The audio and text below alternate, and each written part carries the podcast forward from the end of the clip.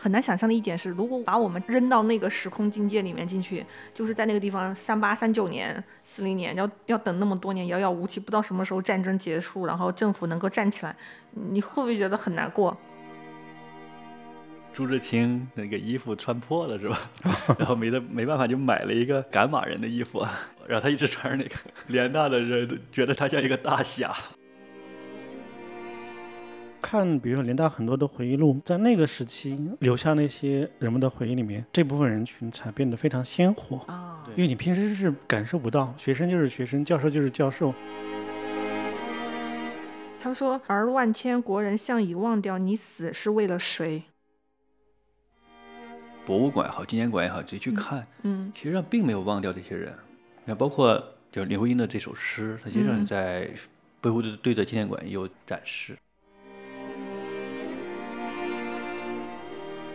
关注文化趋势，发现出乎意料的真相。大家好，欢迎收听《意料之外》，我是叶晨，我是韩雅，我是建峰。上一期我们聊了一下在云南，特别是昆明和蒙自的 City Walk，嗯，就是发现那些那是一个让人迷醉的地方。但是像昆明蒙自，它不光是有那种让人迷醉的茶。咖啡酒，其实很重要一点是，当年作为一个边陲的后方，它在历史、在空间上面，我有很多故事。那最有代表性的就是西南联大，就是这一次突出一下建老师他的那个 City Walk 重点。对对对，对它其实西南联大，它不能说是遗址嘛，因为它其实很分散的。说白了，整个昆明你都可以看到这个西南联大的的东西嘛，对吧？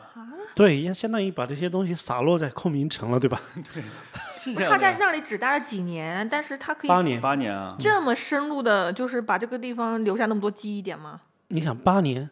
一个完全一个外来的，对对，知识分子，一群知识分子，大师到学生，最有活力的这群人，他到一个边陲的那会儿算是不大的城市嘛。当时应该是有几十万人吧，然后来了这么几千，十来万，十多万人，十三万，来了十多万人，不是，当时的昆明，昆明有十多万人，十多万人，嗯，然后这这一波西南联大来的师生，各种后勤什么的，他们几千人吧，几千人，他们一共毕业两千多人，有然后学习有有个几千人吧，毕业。还挺难的，西南联大。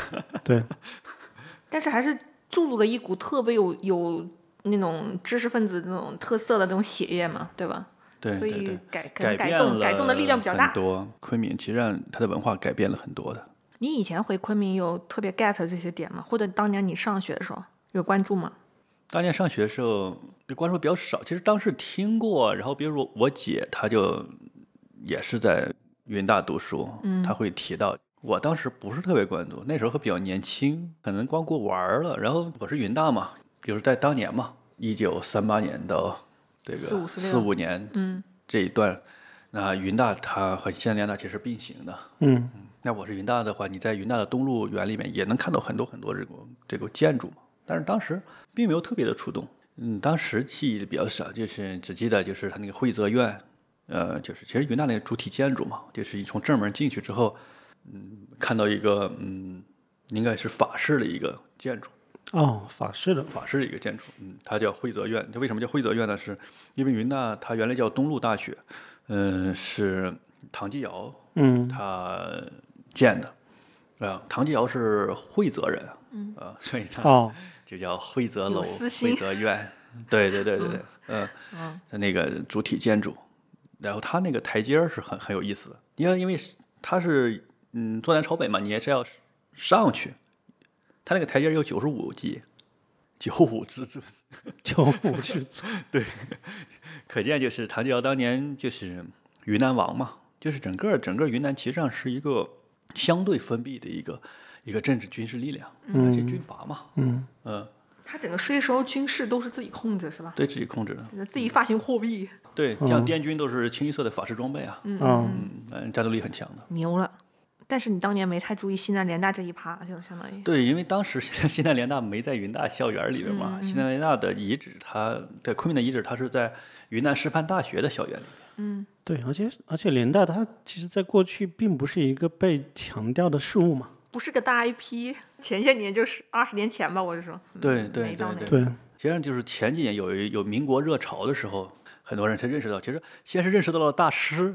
先是认识了这种这种大师，发现大师都在哪儿哪儿混过是吧？就重新把这些大师又又又拿出来，很多人会看到啊，原原来这个像你看，像书店里也编摆了很多的编程啊什么的这种书都有的，沈沈从文啊，你看了解哇，还有这些人对吧？然后包括什么朱自清啊、闻一多啊等等等等等。嗯，又后后来才发现，哇，这些大师好像都同时在一所大学教书。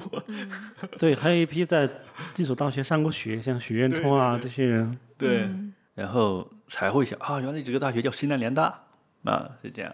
其实我上学的时候就有人提到这些的，那就是知道它是很有名的，历史上很有名的一个大学。但是我上学的时候研究的少。但整个文化大数据还没把这个事儿推出来，相当于。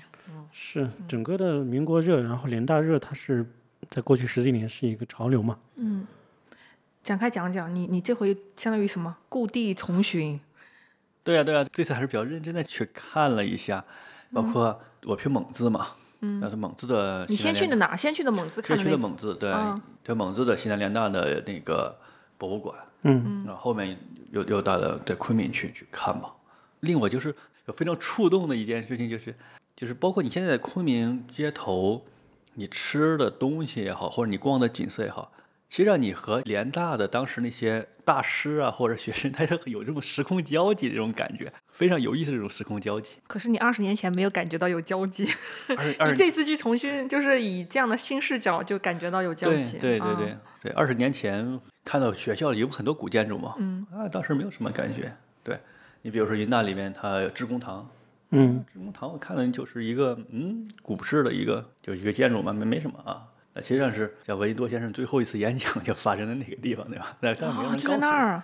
对对对对对，我们学的很多知识都是片面的，你发现吗？就是没有办法回原到当时当地那个那个情境，就是一个虚空的架空的一个认识，对，那恰恰就是证明知识它给我们种下一些东西，种下一个小小果子、小小种子，但是没有那么具象的那种生动的对体体会。对，有时候有些机缘之下，你到这个时空，发现原来可以这么串起来吗。嗯，借着建老师，我们 一块儿穿越一下。是嗯，我就是感觉咱们三个人群里面，突然他有一天就开始发那个西南联大的一些照片什么的，他去去看去参观，我当时还吓一跳，我说哎，怎么跑那儿去了？对，因为我最早的时候知道剑锋他是和蒙自有关系，然后因为昆明虽然大家知道，但是蒙自就在我的印象中，他就是和西南联大关联在一起你的认起。知就直接绑在这里。对其他东西我都一概不知，因为主要是当时我第一次接触西南联大的时候是那个西南联大纪念碑嘛，嗯，嗯，所谓的“千夫诺诺，不如一世恶恶”，那是冯友兰写的。嗯就他们当时联大对对对对四五年的时候要北归的时候，对对对，这个纪念碑纪念，哇，那个纪念碑我们当时读下来真的是让人非常的感动。对，对就是你说整个中原王朝的这些知识分子难度几次难度都都停留在那个地方，永远没有回去。对对对对，所以我觉得蒙自的时候，呃，陈寅恪是吧？陈陈寅恪可能叫。嗯，都可以。都可以，但可能大家都习惯叫陈寅恪。对对对，在蒙自他是商法学院在那里待过，呃，一个学期嘛。嗯，呃，陈寅恪在南湖的那个湖边儿还写了一首诗嘛。呃，他当时就说：“南渡自应思往事，北归端恐待来生。”因为他是非常悲观的，当然也很悲观。嗯嗯呃，就像刚才野城说的嘛，也是中原王朝几次南渡，北归不了。都都北归不了，对，都北归不了。嗯，他们有这种历史视角的人，在身在其中的时候，那种感慨是我们普通人的 N 倍。对，因为像陈寅恪他其实有几个担心嘛，一是历史的规律，二是像他们这批老一辈的人，其实比如说如果持久战的话，那需要多久，对吧？嗯这是一个问题。是的，是的，嗯对，当时都是非常悲观的。嗯，有三七年七七事变嘛，就最黑暗焦灼的最那个时间。最难受的时候。嗯，但是四一年美国参战的时候，有很多人都是非常有信心的，特别是这些知识分子嘛，对对对刘国阳的，对对对，忽然有很有信心的觉得 应该快了吧？是的，对，很难想象的一点是，如果把我们扔到那个时空境界里面进去，就是在那个地方三八三九年、四零年，要要等那么多年，遥遥无期，不知道什么时候战争结束，然后政府能够站起来，你会觉得对吧？会不会觉得很难过？这这当然很难过，要真的很难过。会啊。但是当时其实另外一种是大家有一股精神气，就是就是还是会赢的，是吧？对，因为首先去的这些不管是大师还是学生，那都是真正的知识分子的种子。嗯，精英的这这对，大家可能那比如说有一部分人，他们觉得我不可能去上战场嘛，正面战场我可能去不了，但是我要做的事情是什么？延续文脉呀、嗯嗯嗯，对，这是这么大中国的一片土地上就能延续文脉的这部分是很重要的一群人一是。延续文脉，二是整个嫁接欧美那种先进的那种思想啊、技术啊什么的。有一波学理工科不也是？对，包括他们学些理工科的，这个是很重要的强国的一种方法嘛，所以这两块都有。是的，嗯，对你就比上战场还要重要的事情啊，就是保存这些国宝嘛。对对对，对，所以当时你看，故宫的文物和联大人人的一起往西南跑。对对对，嗯，你这么一想，还真挺感感动的，就是嗯，对，因为我记得他那个说，就有一批人是从那个越南进到，拐个弯进去的，对吧？对嗯，对对因为他不能从陆地进了，已经是从北京到天津，然后再乘船，有的到香港，香港再转到再再转一路转过，去，对，太难啊。了。对嗯他最早是陈寅恪是不是就这样过去的？好像，对他好像对是，嗯，对他，嗯，他这样最早是希望在长沙嘛，所以在长沙嗯。成立了一个临时大学，嗯。但是后来长沙也待不下去嘛，嗯。所以从长沙又去昆明嘛，然后大部分人是嗯通过坐船，然后到呃越南河内，然后嗯。再坐火车嘛，然后少部分人有一个二百五十多个人左右吧，二百五十个左右的一个步行团，对那个我看叫香滇情旅行团，人叫旅行团哦，人对叫旅家是真的是旅行，是旅行，他们从长沙出发，然后那个政府当时给他们配了一个中将，对中将哦。做团长。对对对，哦，啊，保护他们。黄世岳。带领他们。那个人已经五十多岁了，啊，很有经验，然后他也很早就是那种社会活动家，就怎么走这个路，怎么选这个时间路线对。他很尊重这些知识分子。但他他在路上很传奇的事情是，沿路好像还有土匪，对他去和土匪谈判，说这些学生和教授身上也没什么钱，嗯又是国家的栋梁，你们就让路吧，让他们走吧。真的就说动了哈。对对，还还有的土土匪或者当地的人还还保护他们。对，或者嗯被他说服去前线参军啊什么的。啊啊，说到蒙自的话，嗯，蒙自的它西南联大的遗址保存的还是非常好的，嗯，因为蒙自它在古代它实际上是一个口岸嘛，嗯就是嗯，虽然云南有好几个地方都是有关口，都是通火车的，那火车通缅甸的，然后像蒙自是通到越南去的嘛，嗯。但是当时云南的这个进出口贸易百分之八十它就是通过蒙自的海关的。哦。因为蒙自它的火车是通河内去的嘛，嗯。嗯，所以就是云南十八怪嘛，火车不通国内，通国外。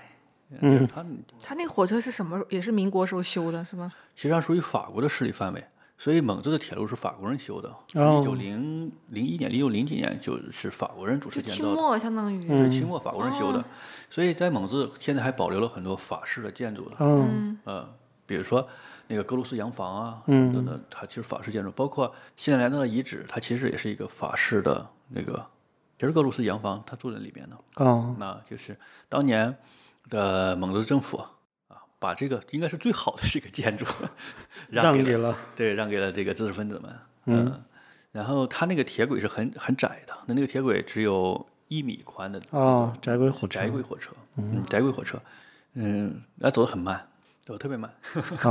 对然后有一个段子嘛，就是坐上那个窄轨的火车，在火车上，咦，看到火车下面有有一丛鸡枞菌，嗯，然后那个人从火车上嘣儿跳下去，就挖那个鸡枞菌，挖到了之后又上了火车。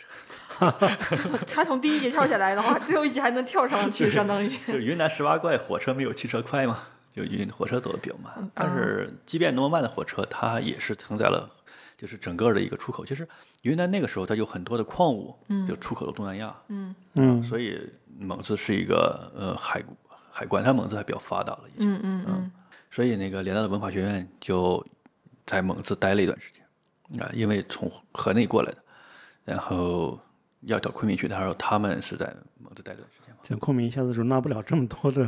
对对对，昆明没有地方住。对怎么样？打了个招呼说那边说你们先别来，蒙自待一会儿是吧？对对对是这个对意思吗？啊那些步行的人也还在路上呢，啊！他们是分好多批到了昆明的嘛。待了一个学期是吧？对，本来是要待一年啊，后来待了一个学期。嗯嗯嗯，就待了个学期就留下这么多东西吗？还是说有一些文化的一些相关的东西，大家可以去缅怀？就待了一个学期的话，嗯，包括朱自清，嗯。嗯，陈寅恪，然后闻一多安，他们都在蒙自待过了。嗯。嗯，然后你现在去看那个博物馆嘛，有一个门儿上面写了一个叫写了个一下楼，一下楼，啊，一下楼，一下楼其实就是它上面其实上闻一多的那个当年那个宿舍，嗯嗯，相当于他的一个故居吧，居嗯，他不是一直在里边那个写书嘛，嗯，也也不下楼，哎，谁说的？有人对对，那那个好像看记载应该是那个西南联大的总务长郑天挺，他和闻一多他们一起散步的时候说你不妨一下楼，然后他就以后就自居叫叫什么何妨一下楼主人对对对，哦 哦，所以他那个故居就变成一下楼，啊，挺有意思。那个一下楼是后面写的是吗？对，后面写的。哦，对，在博物馆里的那个东西，我觉得蒙自那个还挺多的。呃，相对昆明就是师范学院里边那个博物馆的，我觉得实物会多一些。就昆明师范学院里边的照片会更丰富一些，因为它那个场馆嗯更大一些。嗯因为师范学院里的那个联大的博物馆，它是西南联大当年的图书馆，场地宽敞一些，场地会宽敞一些嘛。OK，就是是一个红砖建筑是吗？对对对。哦也是法式建筑是吧？不是不是，就是唯一的砖建筑，应该是这样讲。对，因为现在大是特别穷，就是 就是这个图书馆是唯一的砖建筑啊，然后很拿得出手的唯一对对对茅草就是可以刚好存放图书嘛，还是很最郑重的。关键的一个对建筑之一了。嗯，对。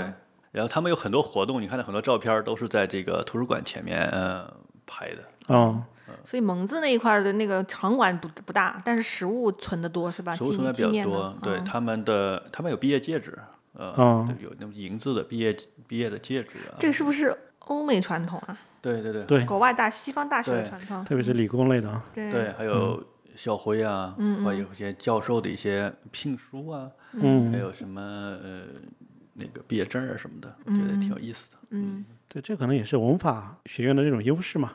对对对，就文化 IP 比较集合是吧？？IP 集合，二是大家有这种意识保存，啊，嗯对，过往的一种意识在，对对对，嗯，所以那个半年的生活是，嗯，特就西南联大这个历史里面比较特殊的一节了，算是吗？就是你又在昆明的又再边缘的一个一个比较小的一个城市，对对是这样的。然后他们在蒙自的生活肯定比昆明差一些嘛，嗯，昆明差一些。嗯据说就是联大的这些学生，因为那时候蒙自可能这晚上啊，那那个时候晚上嘛，可能还会有这种打闷棍的呀，啊，就是治安有问题是吧？治安有问题。所以说呢，你比如说你在图书馆，然后你去宿舍，可能要比如说要走这个一公里嘛，他们有点儿的，比如八点钟就会敲钟。嗯，为什么要敲钟呢？就是嗯，这个点儿就像班车一样，就有手持武器的这个巡逻队员，对。天哪！到点儿你去找人家，人家护送。你九点钟还有一班，那啊呃，你说八点半想回家，你自己溜达，可能 就定点有一班护送回去，保证安全。对啊对对对对。还真需要，因为这种稍偏远的地方是吧？咱也说不清。对，因为当时嗯，不像现在有路灯啊什么的嘛，啊，有风险。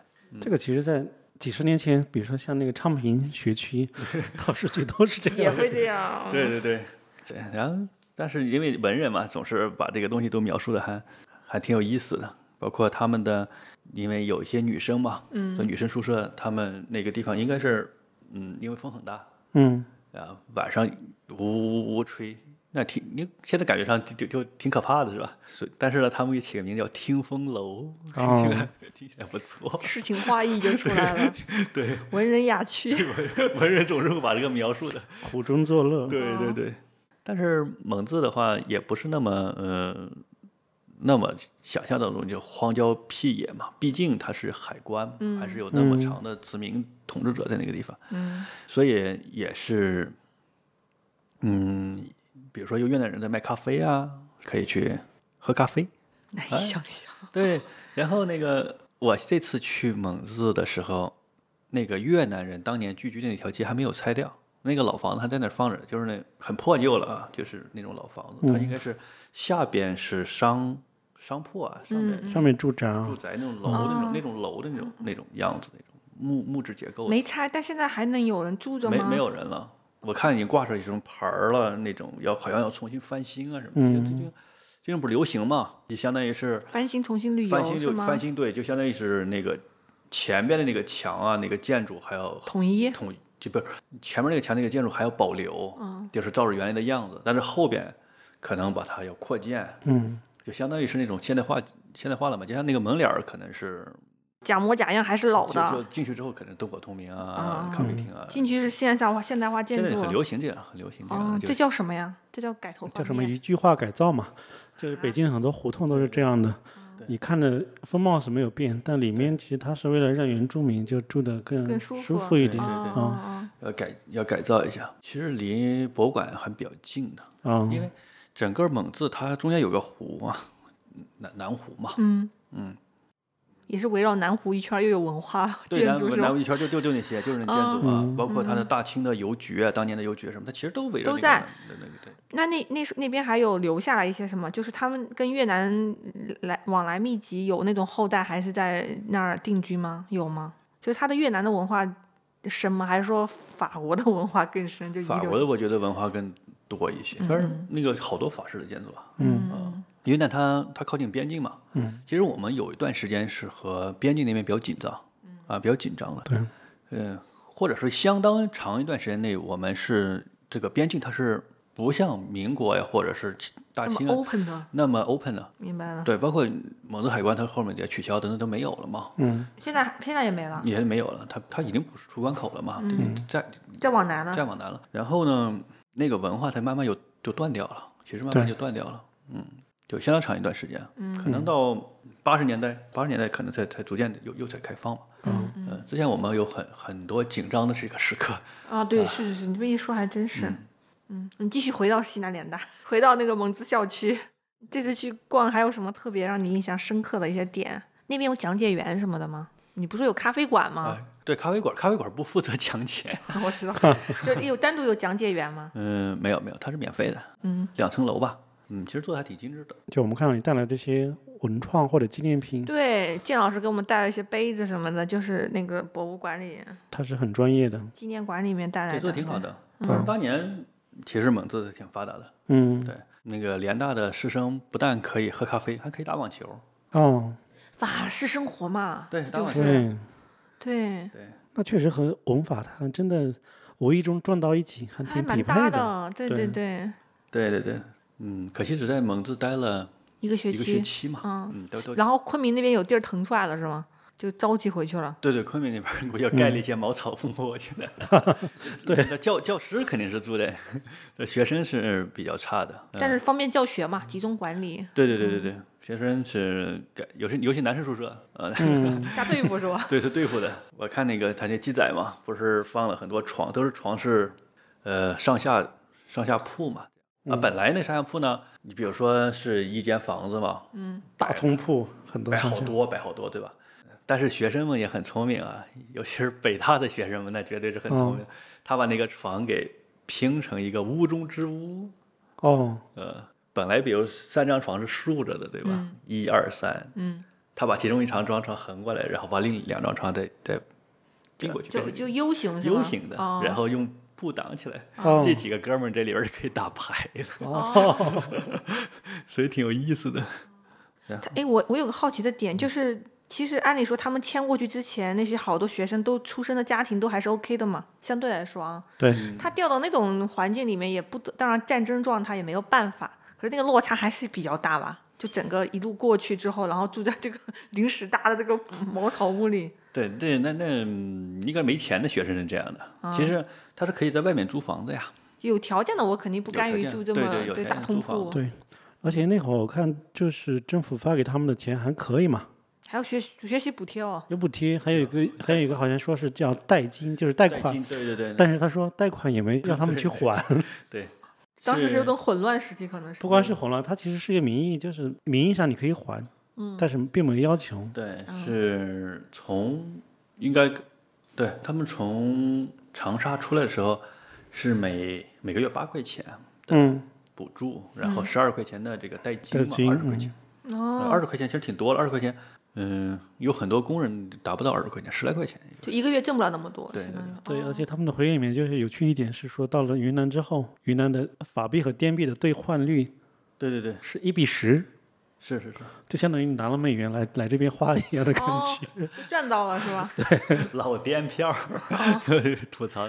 就是你这么想，就一堆年轻人过来之后，还是有很多新奇的体验啊，就是意料之外的对，那种他们在昆明的。话，刚开始的话没有通货膨胀，吃的还不错啊。嗯，可能我们记忆点多起来的，就是印象多的、吐槽多的，就是后来那个整个通货膨胀之后，钱不值钱了，币大通胀对吧？教师们都过不下去，难以为继日对对对的那种，对，教嗯，师的收入急是急剧下跌了，相当于，对对，他们收入没有变嘛，导致通胀就不行了。嗯，刚开始他们教授教授大概要挣到三百五到五百块钱，嗯。嗯。然后到后期加点儿工资也最多加到了六百，但是通胀也通胀了好几百倍。对。有那么多吗？好几百倍，对，有啊，有啊，三七年的时候，一一元法币等于三十美分，但是到了四五年的时候，已经变成一元法币等于十二分之一美分嘛。所以说，就相当于是什么呢？就是三七年的话，一美元就是将近能换四块钱嘛，对吧？一比四嘛。到到了四六年，一美元是两千块钱。嗯，对，美美元还是硬通货啊。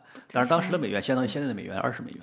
嗯所以老师你混不下去了呀？你开始的话你是五百块钱，后面也就相当于几十美分吧，一个月一一个月的工资不够一美元。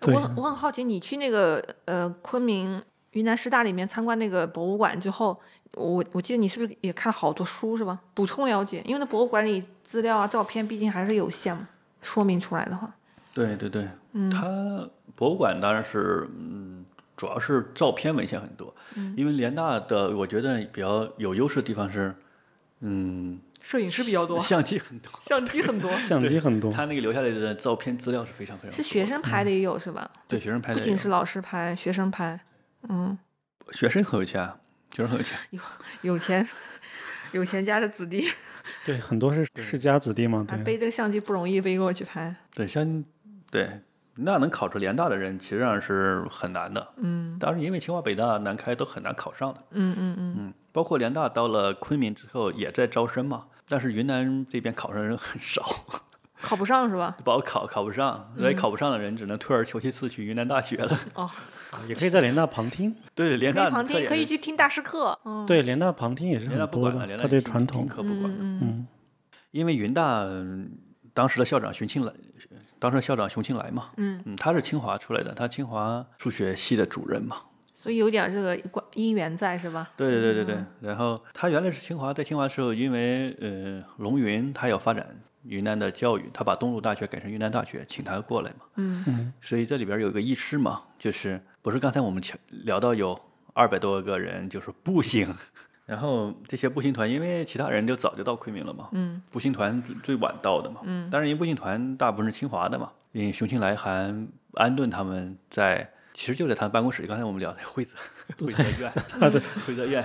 对，惠泽院那个地方住下来，嗯啊那个地很结实了。那个，嗯，日经得本起炸是吧？日本人炸炸了两次没没没炸倒，哦，对，其实那个旅行团他们还有一一种意义，就是说用这样一个长途跋涉的方式，好像向世界宣示这些中国的知识分子他们的一种，什么脊梁不倒是吧？对对对，所以，他们进到云南边境的时候说，那些夹道欢迎了。夹道欢迎对，然后很多很多人家就插国旗欢迎他们。啊，还真是，咱们得还原那个历史现场去看，还是比较鼓舞人心对，虽然这里面肯定有政府的这种有宣传意味在宣啊。传意味在，但是就想象那样一个场景，他们一路跋涉过来之后，嗯，对，嗯到那，里人们去欢迎，嗯那就是一种胜利的会师，对，一下有些希望了，感觉。而且这啊，你不用像逃到国外辗转回来，你在国内这样艰难的穿越是吧？枪弹雨林的，然后过来，三千华里，将近三千华里，嗯实际上是啊，一千五百公里。也好像有人重走这个路线啊，我记得。对，有个叫那个杨潇的，他他重走写了本书嘛。从长沙开始出发，然后重走。嗯嗯，对，所以嗯、呃除了师范大学里边的遗址嘛，其实嗯昆明留下了很多遗迹的，啊，很多遗迹的。对，就是刚才说的，他怎么样去影响，或者你上学的时候有没有受到他的影响？他是潜移默化的，就是这帮人他在这待过八年之后，整个这座城市的气质就被改变了。是的，是的。就有那么神奇吗？我当然能理解，但是感觉就是，当然也机缘很难得了。你怎么会从就对吧出来这样的一个机遇，就是有这么一波人年轻人来大师来影响？对，包括当时的就是本来这样一个城市的人人们，他们的日常生活被打搅了，对对吧？你介入了一种知识分子的生活视野，也要多喝咖啡了，是吗？是的，是的，是你看，包括你看云大里边原来有一个有一个建筑，那很漂亮，它叫映秋院。哦，映秋院，对，然后开始我还以为映秋院是什么呀？放电影的地方吗？映嘛，嗯 对吧？嗯。然后其实上不是啊，其实上这是梁存和林徽因设计的，嗯嗯嗯它它是女生宿舍。嗯，嗯，从这一点来看，就是其实上联联大的到来也好，或者影响啊，这个办学什么，很多女性她也也是会，嗯，新女性嘛，对，哦，就各方面的教学啊，这种住宿都会特别考虑嘛，条件比较优待啊。对对对对，包括嗯女生的食堂，嗯嗯，还有女生专门的食堂。女生专门的食堂啊，也是梁思成、林徽因设计的。嗯嗯嗯，哎，我我这么一说，还真是就一群年轻人嘛，就比比如说年轻男孩子、年轻女孩子，对吧？肯定会带来他们的生活方式、方式、他们的风尚啊，吧？对对对穿衣打扮呀、各种喜好啊什么的。对，你想，我们开一次什么奥运会、大运会，嗯，对一个城市都能产生很大的影响所以。在昆明有一个很好玩的一个吃的叫摩登粑粑，摩登粑粑，对，现在还有吗？有啊，呃，对，有啊。就那会儿流行的摩登，摩登粑粑，因为当时那些女孩来了之后都很时尚嘛，嗯，那当时老百姓就称之为摩登，摩登摩登，摩登女郎，摩登，嗯，呃，然后他们很喜欢吃这种一个，其实上是他们原来叫麦粑粑的一种饼子嘛，嗯然后拿火上两边烤焦了，然后应该里边有糖啊什么的，比较好吃，就有点甜点心的那种感觉。女孩愿意买，嗯，然后就名字变成摩登粑粑了。现在昆明你也可以买到这个，它那个东西它也叫摩登粑粑。就摩登女孩爱吃的东西，就名字也改成了摩登。美食里面还有什么名字有这这种被被浸染的例子吗？其他没有了吧？其他当然美食很多呀，所以有时候我觉得你在昆明吃很多吃的，哇，你吃的时候你会想，嘿，大师也得吃这个没问题。对这话说的，那我们在北京大师也喝过豆汁儿啊，对，我们还可以去喝。但怎么昆明这感觉就那么不一样，嗯那个空间感觉它流动感是更慢的。啊流速慢？对啊对，我上大学的时候早上起来，呃起得晚嘛，然后食堂就没得吃了。喝酒都喝断片儿的事情。对，所以早上起来你只能到校门口看一看，还有人卖饵块吗？饵块。啊。饵块它其实就是一块用米做的饼子，嗯。嗯。然后它有炭火，它拿一个小车子，呃，然后旁边有一个小火炉，它放上去把那个饼子两边都烤的有点黄，有股那种焦香味儿，嗯，然后抹一点酱，啊、是咸的了，有咸酱有甜酱你可以选，嗯啊，里边放油条啊什么，放点菜给你卷着，你拿着卷饼子你就去学校里面去了，嗯嗯。这还你走教室门口差差不多吃完了。啊，但你们联大学生也是这样吃的。对，然后这里边，嗯，对，在这里边就就是有一个医师嘛，嗯，杨振宁他是联大嗯毕业的，啊，包括李政道也是嘛，是。所以联大出了两个诺贝尔奖嘛。嗯。然后杨振宁回国之后有一次就是就在师大里边，嗯，他想到了这个东西，他要想吃一个这个饵饵块饵块，但是那个场合没没有，高档场所不卖饵 块，sorry。对，导致杨振宁还要吃完饭上街去找一找。对他，他就很喜欢吃这个东西嗯，当时你其实联大的人也都吃这个东西。我忽然反应过来，我去云南餐馆吃那个红糖粑粑，不就是你说的摩登粑粑吗？不是，啊，还不一那是，糍粑嘛？那糍糍粑粑呀你说那是糍粑？对，好像经常说的那个粑粑，它是面面饼嘛？面饼啊面饼很像那个金丝饼一样嘛。啊哦啊！但是我不知道我吃的正宗不正宗啊，但我估计不你要还原 应该八九不离十吧？改良过，应该是还原八十年前的，对对，八十年前那个口味可能比现在可能差一些，我觉得肯定是现在肯定为了那个现在我们吃的那个食量都比较精嘛，对吧？那所以肯定是改良过了。嗯，它就像那个烤了的面包一样那种还是，香的啦，松软的。嗯，好吃松软的，然后嗯两边就烤到比较焦，哦嗯，那种感觉的。有点像烤吐司面包什么的，有点点嗯。对对对对对，是不是汪曾祺写过这个东西？是谁哪个哪个谁写过摩登粑粑的笔下记录的？王登祺写过《摩登爸爸》，我就光记得他说跑那个 警报，跑那个警报那个，印象特别深。还有他记录那些同学的轶事，对吧？男同学啊，女同学各对种事情。对对对对嗯，哦，他真的是一个吃货。跑警报那个这样的，他说，因为你跑警报每次跑都都往固定地方跑嘛，因为就跑到山山后面沟沟里，那儿也有人卖 卖吃的，卖吃的，等着是你，你不用准备。流动经济。对，带好钱就行。对，那跑警报应该是三八年吧，三八四零年跑警报跑的很多。哎，我有个疑问，就跑警报的话，那种重重要证件啊，什么重要的资产，要不要随身带着跑？万一万一我这个茅草屋被炸了怎么办？是吧？对，带点钱值跑了，钱值钱的相机什么的，是不是都得背一背、跑一跑什么的？那应该是这样的，呃，应该是这样。但是跑了两年，后来飞虎队来了就没怎么跑了。哦，嗯，其实日本它是从缅甸那边起飞嘛，它一般都要去轰炸一下重庆啊什么的这些地方。对，所以说很多时候它其实可能是在昆明扔的炸弹比较少，就溜一下是吧？相它只是来给你制造这种恐怖气氛。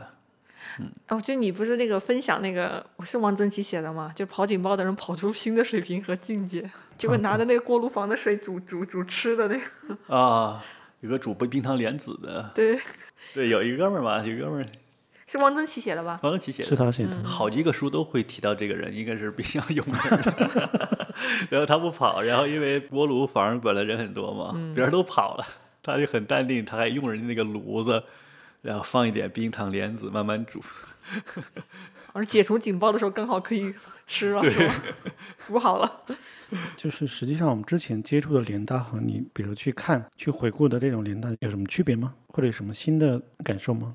就你现场看那些东西、资料啊、文献啊什么的，跟你有在书里面温习一下这种他记录。给我感觉就是现场看的和书里面是不太一样的感觉，很神奇。就是现场看的是一种可能和布展有关啊，它是比较震撼的一种感觉，其实哦就是一种家国情怀是非常浓烈的。嗯。嗯是一种就是，呃，河山被压缩到了西南这一小点儿嘛，嗯。然后所有的大师啊或者学生啊都在这个地方以学习的方式，实际上是一种报国的一种行为，甚至其实上后面也真的去很多参军的很多嘛，其实主要是帮助就是美国的呃航空兵他做翻译啊什么的，是。呃还有有牺牲的也蛮多的。有有的有的有的就嗯是当时参加空军的很多，嗯参加空军的很多，包括像呃林徽因的弟弟。哦对，呃也是参加空军牺牲的嘛。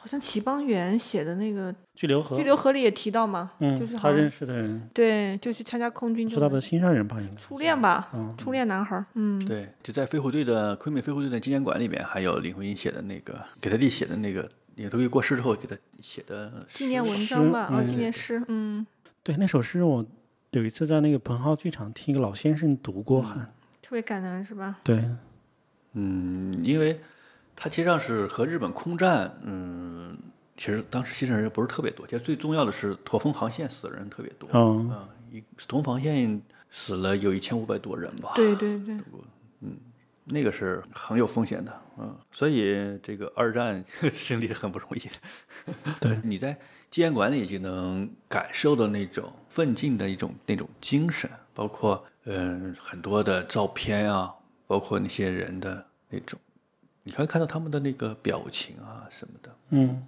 首先他们是很那种感受到那种朝气啊，很很鲜活的。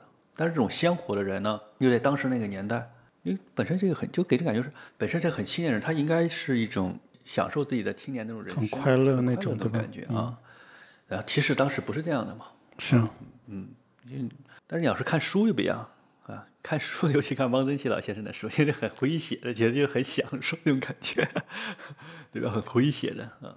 对，我们把时空压缩到那里的时候，就会感受到整个的情绪的总和嘛。对，但可能在八年细微中，其实那日常加上昆明这样一个宜居的地方，也会有很多的快乐欢乐。但人们又总是在想着那样一个置业，就是要恢复河山，对吧？对。再怎么说也是背井离乡，而且可能定期还要有很多的这样的一些活动来去纪念我刚看一下，就是叫林恒吧，啊。嗯，他弟弟啊，林徽因的弟弟啊，嗯嗯，也就一九四一年就壮烈殉国，嗯二十三岁当时才，所以他写那首诗就叫《哭三弟恒》，哦，名字就叫恒嘛，对，嗯，真挺挺难的。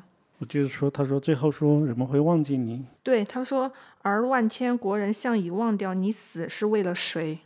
就是也也挺，嗯，的确也有点吧。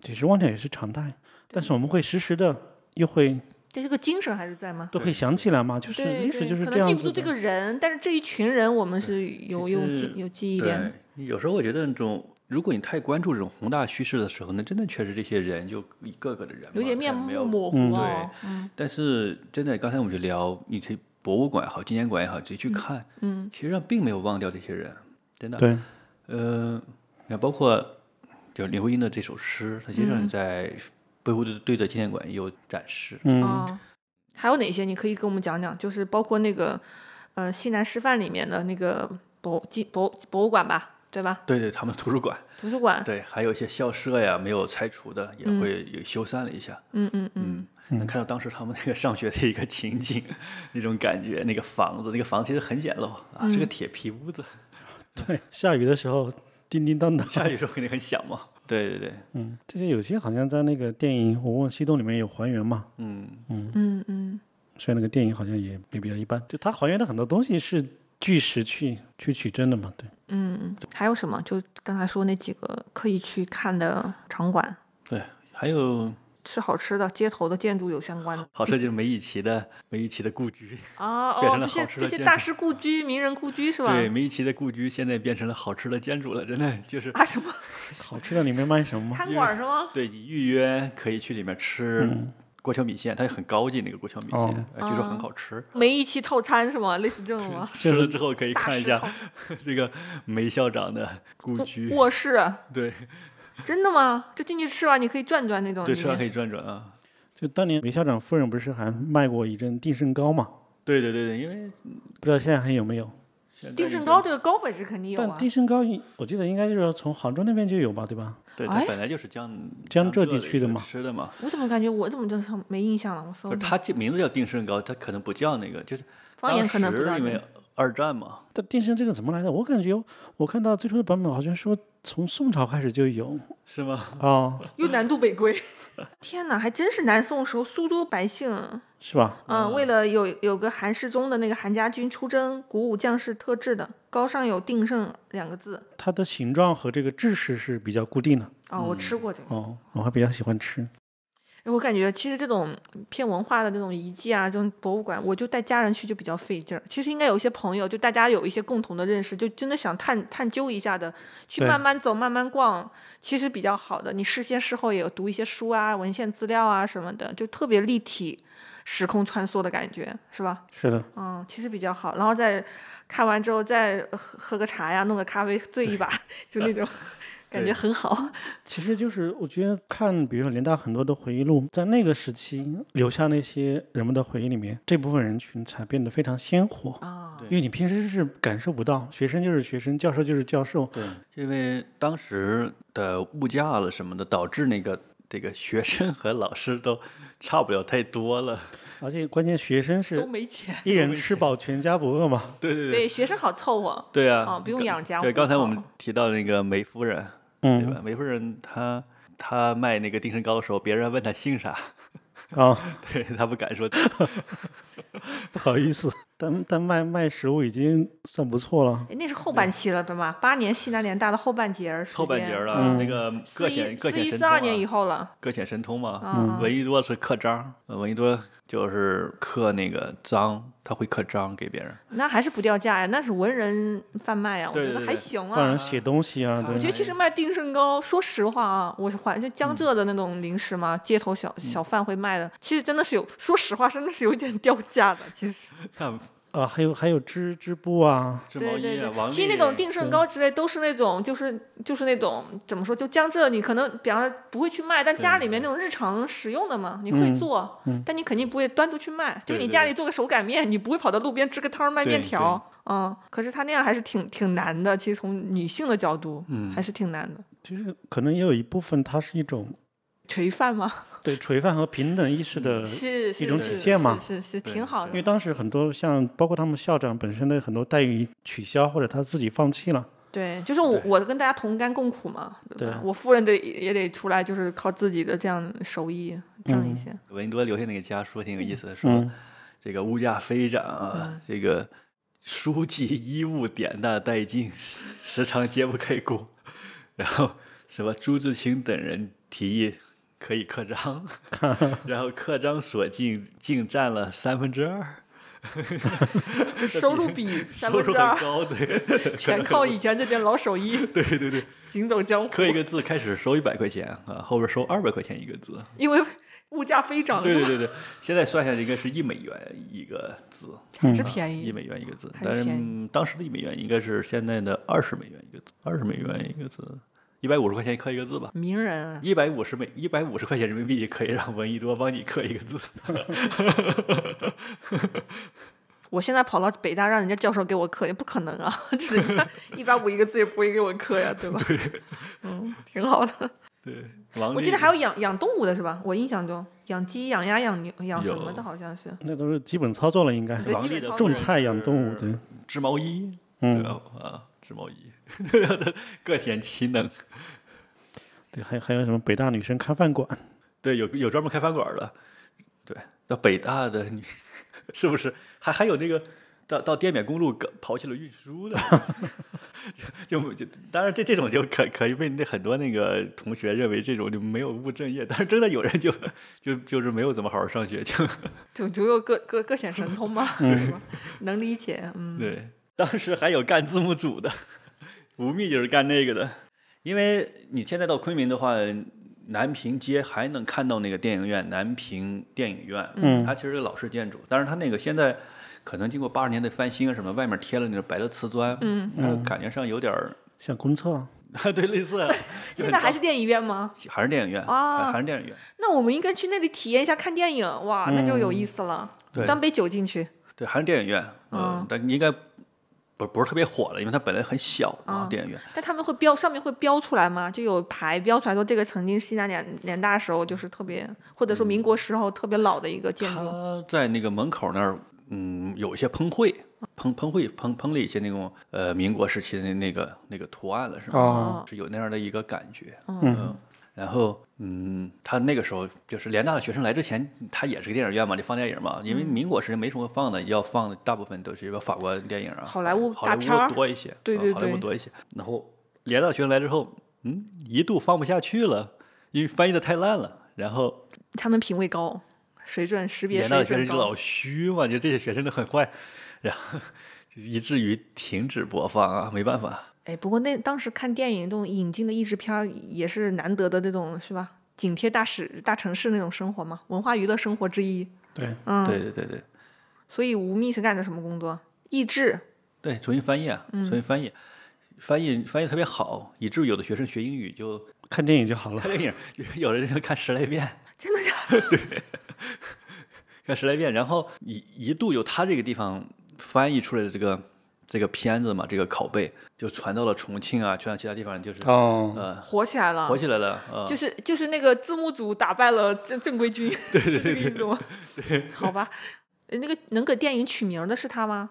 对呀，帮帮电影重新取名字，取得很很雅致，很是是他，嗯，什么清水芙蓉什么的，是吧？对对对，嗯，所以联大给这个真的是给昆明的文化带来了很多变化。哇塞，这个木桶的短板一下子往上拔高了好好好多里。对呀、呀、对呀、所以这些人都都很好多意识，就是你会发现，这个大家都很穷的时候，就会出现很多很多意识。嗯嗯对，这个带来变化太大了，就像犹太人跑到美国一样嘛。对，就就是能说的。这个比喻我觉得没有什么不当嘛，是吧？一下提高了他的整体的这种文化实力。就就跟那个嗯南宋跑到杭州临安那个偏偏安，然后那个面食也发达起来了，然后我们那的方言里留下了好多中原的一些话语话音，对就我们的方言里反而留了好多，有点像。挺有意思的。你像，对，还有一个有趣的，朱自清那个衣服穿破了是吧？然后没得没办法就买了一个，就买了个赶马人的衣服，就是彝族只能买得起是吗？对，其实是彝族的一个衣服，呃，彝族的，就那种短袖短那个无袖短褂的那种是吗一？个，它其实是一个披帛，啊，哦，呃，披帛就是骑马的那个披帛嘛，嗯，就很利索是吧？可以，对，没有袖子应该是，嗯嗯，呃，是个披帛，然后他一直穿着那个，然后然后联大的人都觉得像他像一个大侠，我懂了。系个腰带可能需要系个腰带绳儿什么那种。就当时那个特别的年代环境里面，就干一些事儿都不是不算出格哈，就大家觉得反而各有各有那种很鲜活的姿态，嗯，对，那种姿态其实就是还蛮有风骨的感觉。对风骨，然后也是自己的一种志气嘛。嗯嗯嗯，就有有人说要一直留着胡子，对吧？蓄须，嗯直到抗日战胜利，那是谁啊？是闻一多吗？对，闻一多多就这样。哦，对对对，他那个形象就是就是这样来的。嗯嗯嗯，对，其实他早期对吧，不是那个经典形象，对对对对，嗯，闻一多，嗯那现在就是刚好那个在清华里面，闻一多和朱自清他们两个分别分别命名了一个亭子，就靠在一起。嗯一个叫文亭，一个叫自清亭嘛。嗯怎样组 CP 吗？对啊，清华的 清华代表性的人物？是吧？对，就在那个我去，我都没注意到。礼堂边上。哦哦，教授们反正没钱，第一件事都是把书卖，都把书卖给学校。学校你卖给别人，别人也不需要。对对对对，把书卖给学校。嗯，对，不卖给学校还有一个好处是，将来还可以用到，对，他卖给学校图书馆。学校还有钱买也不错了。对对对，就发的那点那个，就是上面财政拨的那点款，学校都不够维持。我想象了一下，是吧？多艰难。对，或者换种方式说，它是相当于给教授可以拨款嘛，是有个抵押物。变变变相的合理拨款。对对对，卖书陈陈寅恪就卖过，嗯，陈寅恪卖卖书，好像是。好像陈寅恪对那段生活不是好像很满意，就他在那边，我印象中是嘛？对啊，他眼睛也对他那一段他自己人生也是不是那么顺嘛，所以他他对西南联大好像整体的那个记记忆延延误了他那只眼睛，因为他本来在对不是很愉快。其实他南下的时候就已经是一个非常悲观的状态吗。嗯嗯对，因为他世家嘛，他父亲也没有走了，那会儿他父亲应该是刚去世去，世嗯也没辙了，反正而眼睛也不行，然后到南方好像没有治好，嗯后来去英国治医也没有治好，导致最后眼睛看不见了。对看不见，就对于这种做研究的人来说特别要命。嗯，嗯，看不了文献，写不了东西。后来他是靠口述吧，我记得，对对就助理给他做嘛。对，由他助理来去。所以其实可以捋一个，真的捋一个，就是比方说，嗯、比方嗯，去昆明专门这个西南联大主题可以有一个路线，对吧？哎，怎么搞得我们又搞一个特种兵攻略一样的？就大概有这个意思吧。就是有这些点是可以去看的嘛，哪这几类故居啊，包括什么电影院呀、这样的。哎，我听建老师这么一说，发现自己就以前对西南联大理解还是很单薄，就很片面，就没有那种生动感，还是需要到还原到现场，这个还是要有。对，你会看到很多有意思的东西，尤其在校园里面很多有意思的东西。对，而且那个有意思，就是就是我觉得在在当下再去看那个时间和过去又是不一样的，因为在有些时间我就我就感觉有一种历史的这种回荡的感觉，就比如说他们要北归的时刻，嗯，那种时刻，大家心情是怎么样子的，或者说他们要南渡的时候，嗯，那种悲壮的时刻，那我觉得我们在历史中其实有有一些是这样子的，但并不多，嗯，就比如说让我想起来的是零八年，零八年汶川地震的时候，嗯嗯。就是大家全民去纪念那种时刻就，很揪心的，整个全全民的那种心情好像是高度一致那种震对荡的历史时刻，其实我们经历过部分这样的时刻，你再去看的话，就是那种时刻对我们意味着什么？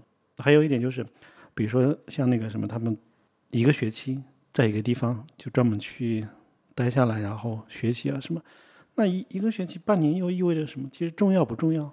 有时候我觉得，那真的有那么重要吗？因为想想我们过去三年浪费多少时间。对啊，是是吧？然后他们就怀着怎样的心情说：“我，在战斗这么激烈，然后家国不保的情况下，我这半年还要还一起去学习。”其实你我其实前两年我也想过这个问题，就是比方说你疫情很不明朗，很多东西都受耽误的时候，你再耽误，你没当年那么耽误吧？对啊，当年那个真的是战乱，整个就全都是乱套的。有理由放弃一切。对对对，那我还是要坚持，比方说一些东西，一个精神在的，我要学习，我要有个传承，或者我要坚强不屈，我得拿出看家本领，至少糊口，对吧？就那种精神。那你说疫情两年三年，当时是不是也有一种我遥遥无期，对吧？仿佛遥遥无期嘛。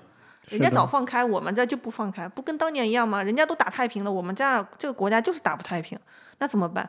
我就觉得，其实你还有好多人说这三年，比方说影响很多年轻人嘛，影响很多人的生意了，影响很多人的人生啦、事业了。嗯对，所以有我时候觉得你要对比人家那个经历的才是惨烈的，那个耽误是真的耽误，命都搭进去那种，一代人搭进去了，几代人搭进去了，。就刚才野晨讲的嘛，那你北归的时刻，是不是会在想，多少人其实上没有机会北归，对不对？一没机会北归，二或者是欢欣雀跃北归，你没有想到过一些年之后还有一些事儿，你也想不到啊。这是很多人对吧对这样的流流，还有一些又归归到那边台湾去了，你怎你怎么说？就是好对，所以带着怎样的心情，就是既有愿望、希望，对，希望很重要，又有一种责任感。所以就像他们联大的校训一样，刚毅坚卓。嗯，联大的，我我我之前没有特别在意这四个字，但是刚才你送我们书签上面那四个字，我一下子 get 到，那就是那个《周易》里的那个乾卦，就是天行健，君子以自强不息。嗯，就是谁谁谁要灭我，我就不能被你们灭，就是那种感觉。嗯，想想还是挺感动的。现在觉得这四个字有点是吧，好像有点硬，有点刚。其实那个时候必须有这样的，要不你扛不住你就倒了，直接趴了，不是什么躺平，是直接死，精神趴死。就是就是穆丹那那句话嘛，一个民族正在起来嘛。对对对对，其实特别好。对你趴，当时趴的很容易，只要不离开北平，你你就趴了呀，对不对？对那那你、你不管是去重重庆也好，去昆明也好，那是可以继续学习，包括什么呃龙源什么的优待。你留在北京，照样有人优待你，是的，照样有人，你还能组成一个 新的大学的，对不对？嗯嗯，呃，而且确实有一部分人也留在那儿了。是。所以在就是在这种热潮过去之后，是什么样的自觉让建老师，呃，对，回去看一下现代联大？但其实我也一直神往，就是在这种这种回顾里面，其实我想的就是到底什么是时间空间那种感觉，就是八年意味着什么，对吧？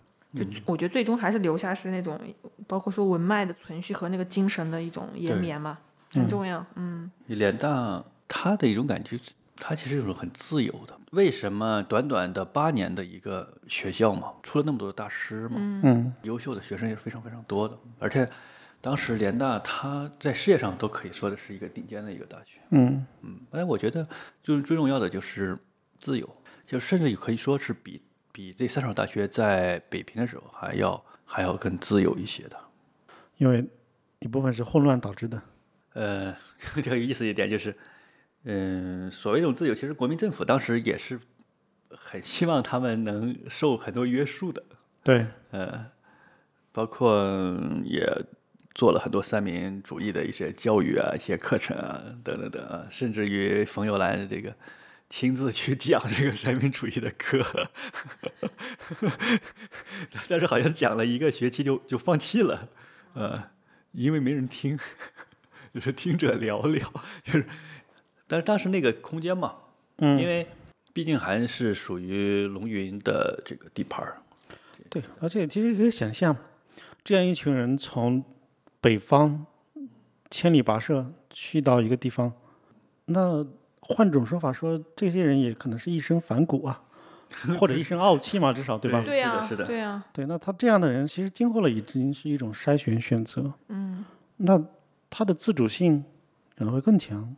而且其实关于自由，我我有另外一点感受啊，现在就是，它不光是自由，自由它是一种一种环境，但还有一点是说它的目标感。对，就是所谓大学为何啊办，那从最早的教会到后面的现代化大学，其实它是有有一些精神在支撑的嘛。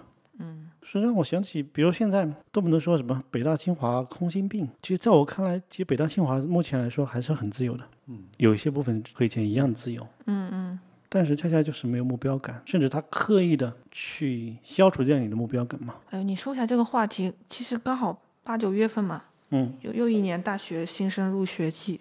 其实你不觉得这个问题很难回答吗？就多少年了，就大家很多人都还在讨论，大家还在讨，媒体也在讨论，可能大家也在讨论，就是可能还要再感慨，比方说一年又不 一年不如一年呀，或者因为疫情什么，大一进去，大三大四什么，可能有的就没有毕业典礼就毕业了呀，就类似那种啊。是的，还有你说这种，就是比方说环境相对是自由的，可是目标感没到，就是很茫然。对。其实另一个角度我我来说，我觉得现在大学还是很自由的，其实特别是比较好的这些大学，嗯嗯嗯，但这种自由它它没有一个其他东西相加，就是就好像有一种不能承受的很轻的变成反而是是吧？就当年是很重的嘛，对环境很重重的自由，内心的压力感也是很重，是不能承受的。其实现在是轻啊，现在是轻的当。时知识分子是有一种责任感，或者这么说，就是当时的知识分子他是有一种风骨嘛，嗯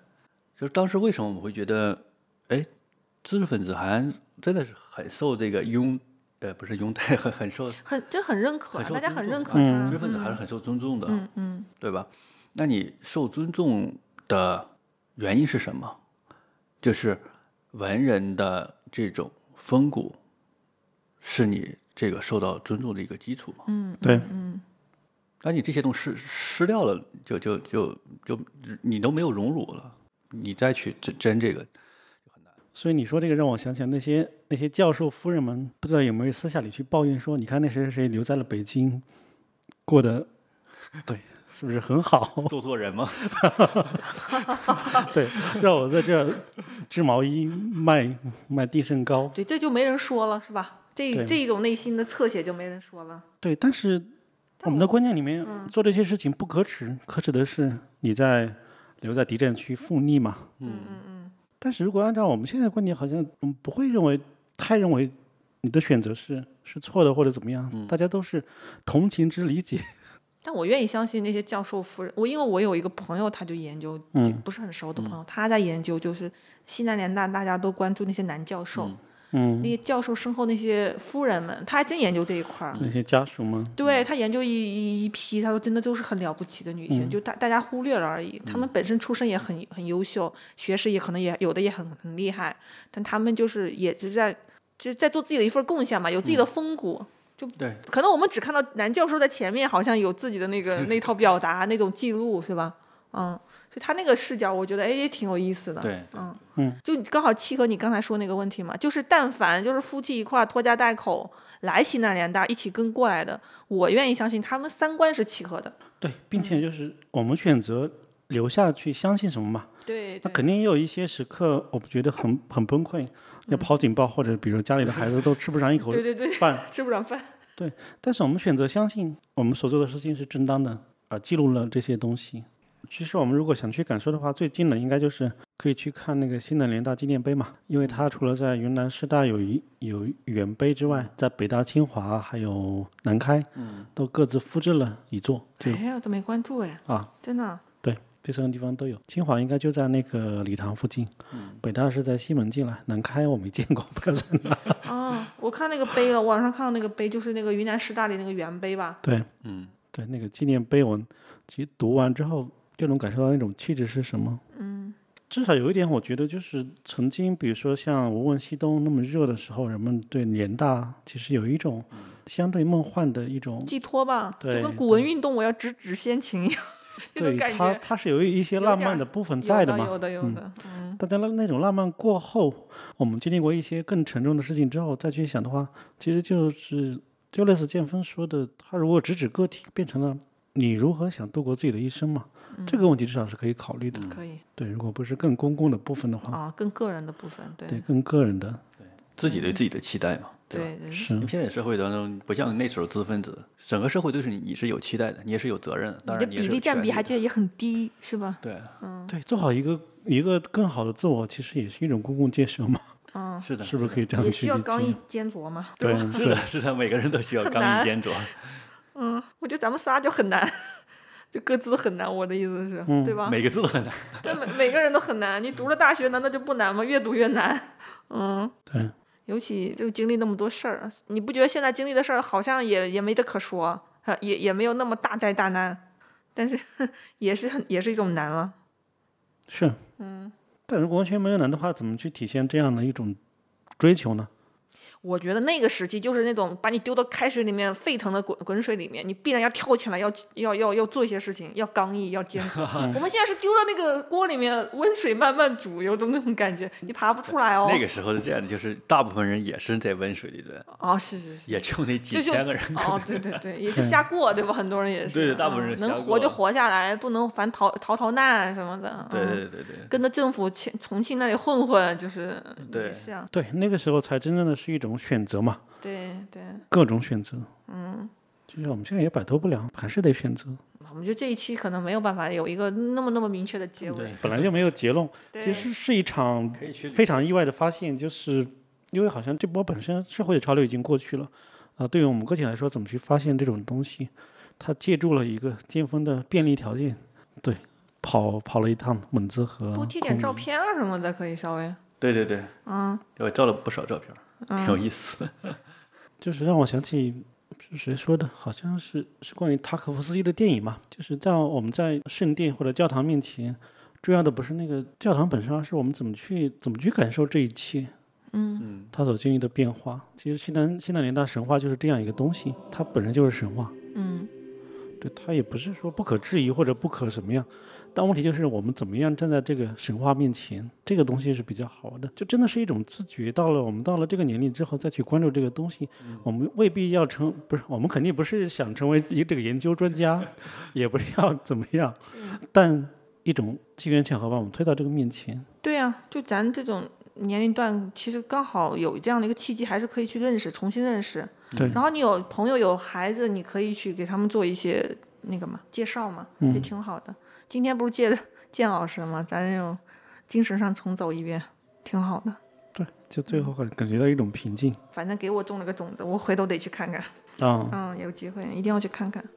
对，挺好玩的，尤其是那个看了王征奇的书之后，再吃一些他 介绍的美食啊什么的，嗯，要有一种对，因为我我很早的时候读那个是路桥吧写的《未央歌》，他就写西南联大的故事嘛。嗯然后那时候的种子就是我印象中联大云南整个绑起来就是那样一种，它好像是田园牧歌，但是后方不是前方战火纷飞，后方的人们虽然生活看起来没有什么压力，但又抱着一颗非常坚挺的心要去做什么，对吧？嗯就那种感觉张力非常非常强大。直到后来，在今天去听这种现场的时候，又十分不一样。